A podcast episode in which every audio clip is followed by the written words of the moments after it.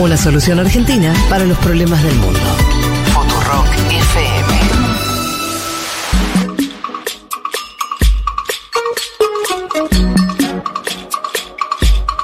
Nos vamos ya mismo porque se nos va el programa, si no, con el bloque de Male sobre política cultural del gobierno de Boric, Feria del Libro dedicada a Santiago de Chile, ¿Cómo arranca esto? Exacto, la columna de hoy de Mundo Expandido va a tratar básicamente de, Chile. Veníamos hablando de Chile en, otros programas, pero de buenas noticias de Chile y hoy voy a tratar un poco del panorama cultural chileno que no le fue saliendo tan bien a Boric, por lo menos en este primer año de gestión. Como ustedes recordarán, cuando eh, estaba el balotaje entre Boric y Cast, el sector cultural apoyó muy fuertemente al candidato Boric, se juntaron un montón de firmas y fueron, por ejemplo, Raúl Zurita y Alejandra Costamaña, dos de los escritores que le acercaron el apoyo de 501 escritores a, a, Boric. Eh, Boric, a su vez, también se había perfilado como un candidato muy lector, muy, muy interesado por la cultura. Cuando vino acá de visita, se sacó fotos en eterna cadencia comprando libros de Mariana Enríquez, ¿no? Como un tipo muy cerca de los consumos culturales medios de los jóvenes como, como él. Y bueno, una vez que, llegó al gobierno, que declaró a su, a su gobierno abiertamente feminista, ecologista y plurinacional, comenzó la gestión en todas las áreas, como sabrán, con un gran gabinete, con muchas mujeres en el gabinete.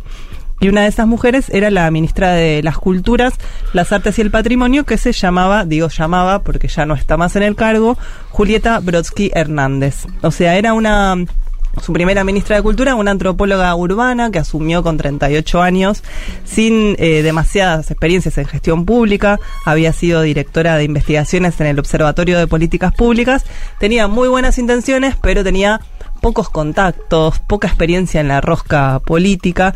Es algo que me parece que pasa con varios funcionarios de, Boric, que son muy jóvenes, que están en cargos sin demasiada experiencia en gestión y se están encontrando con dificultades a nivel operativo en, en las gestiones, que, sin tener mucha posibilidad de reacción rápida, ¿no? Como que quedan un poco en offside rápido, rápidamente. Entonces, ¿qué, ¿qué le pasó a esta ministra que duró solamente un año en la gestión? ¿Qué le pasó? Por un lado, hizo unas, unas declaraciones muy desafortunadas en la prensa sobre los derechos de autor. Eso fue como al mes, mes y medio de gestión. Sí, dijo que tenían que tener límites, que era un tema de del que había una cosa era el acceso a, la cultura y otra cosa era el derecho a la retribución. Y se le fueron al humo varios sectores, por supuesto los, escritores y las escritoras también. Para empezar a hablar, claro, que los que habían firmado la carta. Claro, entonces ya empezó un poco cruzada. Después a eso le siguió la salida de dos directoras ejecutivas, la del Museo Violeta Parra y la del Centro Cultural de la Moneda. Y después los empleados de la parte de patrimonio le hicieron dos paros en menos de seis meses a la ministra joven pidiéndole mejoras en las condiciones de trabajo. ¿Y le respondió? Y ella le respondió como con un pacto de compromiso para modificar ah. esas cosas en el mediano o largo plazo. Le dijo, eh, una comisión. Sí, sí, le digo, vamos viendo, les dijo, ¿no? Bueno, y, pero no terminó ahí tampoco. Por otro lado, la secretaria ejecutiva del Consejo Nacional del Libro era una poeta, también nueva en el cargo. Gladys González asumió en mayo del año pasado y al mes tuvo que pedir una licencia acusada de maltrato a los trabajadores. O sea, otra funcionaria que tuvo un final bastante pronto, ¿no? Eh, bueno, pero lo que terminó, digamos, obligando a la, a la salida de, de, la primera ministra de Cultura de Boris, Julieta Brodsky Hernández, fue justamente lo que tuvo que ver con la eh, selección de la delegación de escritores y escritoras chilenos que van a venir a esta Feria del Libro en Argentina. ¿Eso le terminó de eyectar? Fue una de las cosas que la terminó de eyectar. ¿Por qué? Bueno, porque se presentó como una apuesta, una intención de cuáles eran los ejes que la ciudad de Santiago de Chile iba a traer a la Feria de Buenos Aires eh, para mostrar, digamos, qué aspectos de la ciudad se querían poner en relevancia y se hizo una selección de autores y autoras para que vengan. Bueno, eh, salió toda la derecha, digamos, el arco de la derecha chilena, a decir que era demasiado oficialista esa selección, la criticaban de que no estuviera invitando, por ejemplo, a Isabel Allende, ¿no? Como nombres muy puestos de Chile, que son todos chilenos, igual que no viven en Chile, ¿no? Viven en Estados Unidos. Ajá. Eh, Roberto Ampuero, que fue también un, un ex ministro de, de, Piñera y es un escritor, salió a decir que, que parecía una apología del estallido, la selección de, de escritores. Eh, eh, María Angélica Segers, la presidenta de la Corporación del Libro que reúne a las multinacionales en Chile, eh, dijo que era un relato polarizado, que no invita al reencuentro. O sea, la culpaban de generar una grieta Claro. por izquierda, digamos. Eh, y, y también otro autor que se llama Carlos Franz, que es como un intelectual medio de derecha, dijo, Santiago no fue refundada hace cuatro años. O Ajá. sea, con esa cosa de, veían esta selección de autores y de temas como muy reduccionista. Bueno, todo esto, por supuesto, acá lo levantó Clarín, polémicas en la delegación, ya queriendo, digamos, ensuciar un poco eh, todo el tema, y eso fue lo que terminó eyectando a, a esta primera ministra. ¿Por qué la reemplazaron?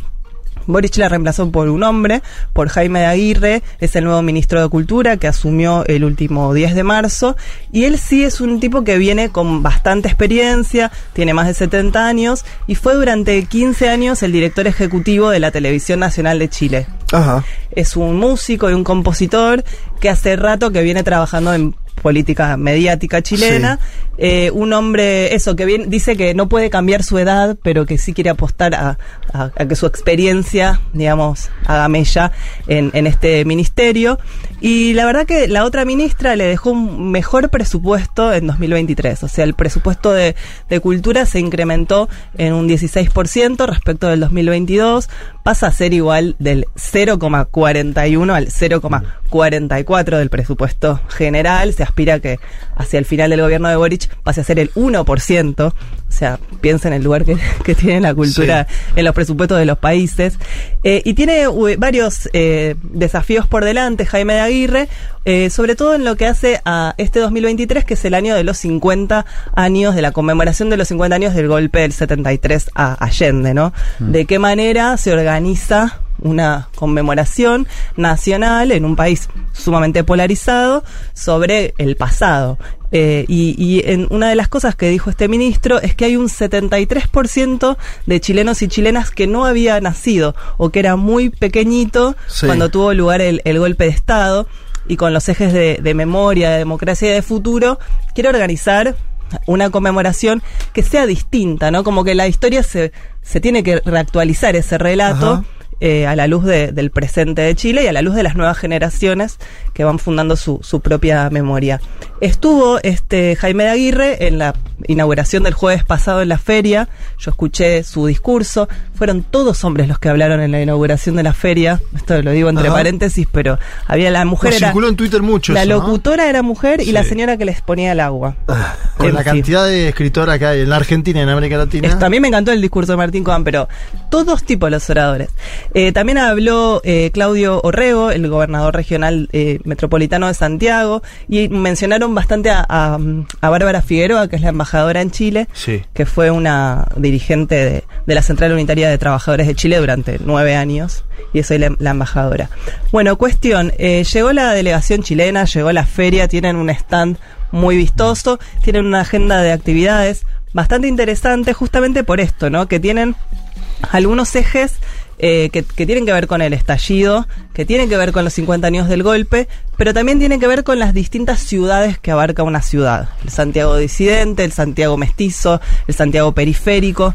Eh, yo aproveché, yo estuve en las jornadas profesionales de la, de la feria, eh, donde ya había varios editores acá chilenos, y estuve charlando un poco en los pasillos, por eso no, no traje audios, porque fue más en, en off, sobre cómo veían, digamos, la actualidad de las políticas culturales de, de Boric, y varios me decían que ve- vamos bien, estamos mal, pero vamos bien, como esa, esa cosa de, de hay muy buenas intenciones, hay que ver cuánto lo dejan hacer. Eh, y algo que todos mencionaban y Sí. que es bastante impresionante es que Chile tiene un impuesto altísimo al libro. Ajá. Es del 19%. Wow. O sea, piensen que acá en Argentina No hay. no tiene IVA el Justamente, libro. no, claro. Está, Eh, está y- subvencionado, de hecho, digamos. Exacto. Y hay una ley también de precio único, que el mismo Sí. libro sale del mismo precio en todas las librerías. Bueno, en Chile eh, hay un impuesto altísimo, lo que hace que sea un objeto de lujo. Claro. Es muy caro comprar libros Sí. en Chile. Es un impuesto que es el más caro, o sea, el- en España es del 4%, en Portugal del 5%, El Salvador es del 13% y Chile el 19%, o sea, el más alto de la región. Y justamente en un gobierno que quiere sumar más política cultural, que más gente acceda a la cultura, Claro. tiene que poder tocar esto, sin dudas, tiene que poder hacer algo para volver más accesibles los libros, reducir o derogar este, este impuesto, porque es realmente muy retrógrado con la idea de hacer una sociedad más equitativa y más justa. Hay personas, hay familias enteras que no pueden comprar libros en, en todo el año en Chile.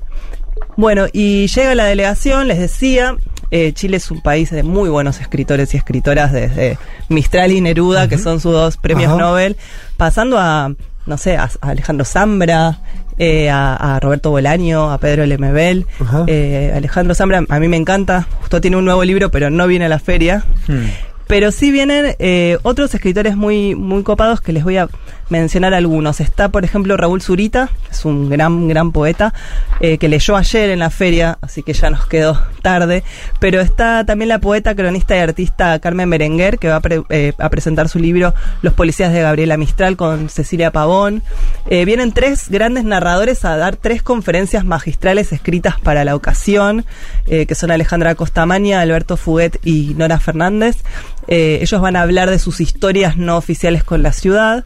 Y después hay una mesa donde vas a estar vos, Juan. Sí. Contar el estallido eh, después de varios años ya, eh, cómo, cómo se habla de la historia reciente. Vas a estar con Evelyn Erlich, con Juan Cristóbal Peña y con Cristian Alarcón el 2 de mayo. Y hay una mesa bastante... El martes. El, el martes 2, sí, sí. A las 20.30 en la sala Victoria Ocampo.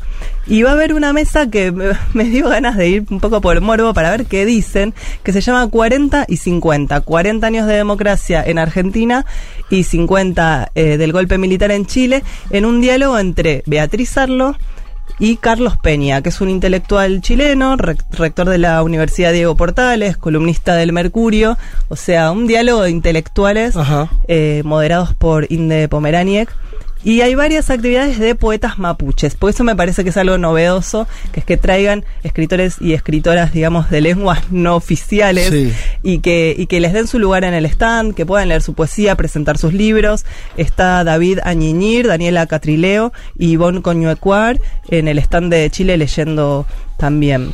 Así que bueno, contarles un, un poco todo esto, pensar que, que justamente las políticas culturales no tienen modelos muy estandarizados para ser aplicadas o implementadas, no es como la economía, sino que, que se necesita, digamos... Y no está claro ese es el rol tampoco, ¿no? Eso no, no está tan, de- tan evidentemente definido qué debe hacer una política cultural.